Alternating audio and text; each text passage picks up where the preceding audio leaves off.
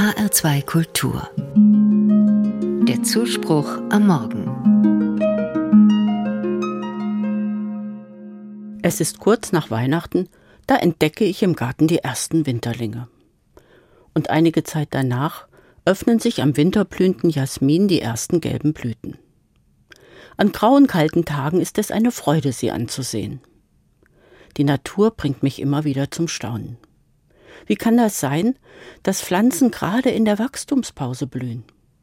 Dann, wenn die Sonne nur selten und wenn dann nur wenige Stunden am Tag scheint. Allen Widrigkeiten des Winters zum Trotz. Während dagegen bei mir die Lebensenergie deutlich zurückgeht, je kürzer und dunkler die Tage sind. Pflanzen, die im Winter blühen, nutzen für sich die Vorteile, die ihnen die Winterzeit bietet. Oft wachsen sie wie Schneeglöckchen oder Winterlinge unter Gebüschen oder Bäumen. Die haben jetzt im Februar noch keine Blätter, und so dringt mehr Sonnenlicht zu ihnen an den Boden.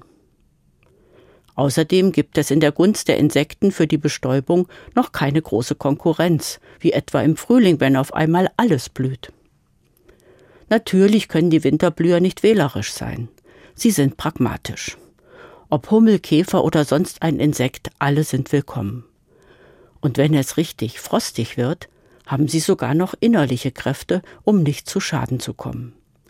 Statt Glucose produzieren sie dann Glycerin.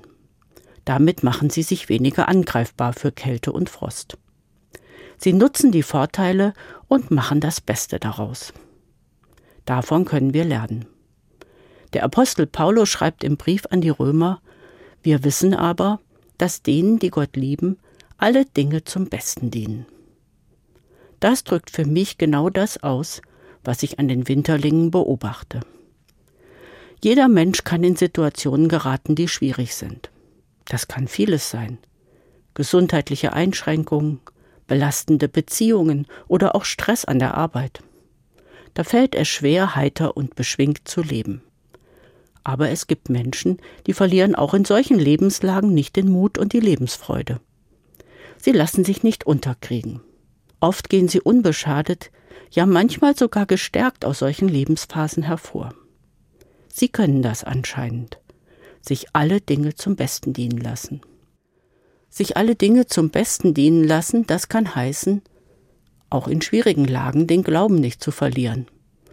Ausschau halten nach positiven Lichtblicken, nach hilfreichen Erfahrungen und sich davon bestärken lassen. Und seien sie auch noch so klein und alltäglich nicht nur auf den großen Befreiungsschlag warten, nach Menschen Ausschau halten, die mich unterstützen und Hilfe annehmen, dankbar sein für alles, was sich bietet und selbst tun, was möglich ist, die Hoffnung niemals aufgeben. Und die inneren Kräfte mobilisieren, so wie die Winterlinge im Februar.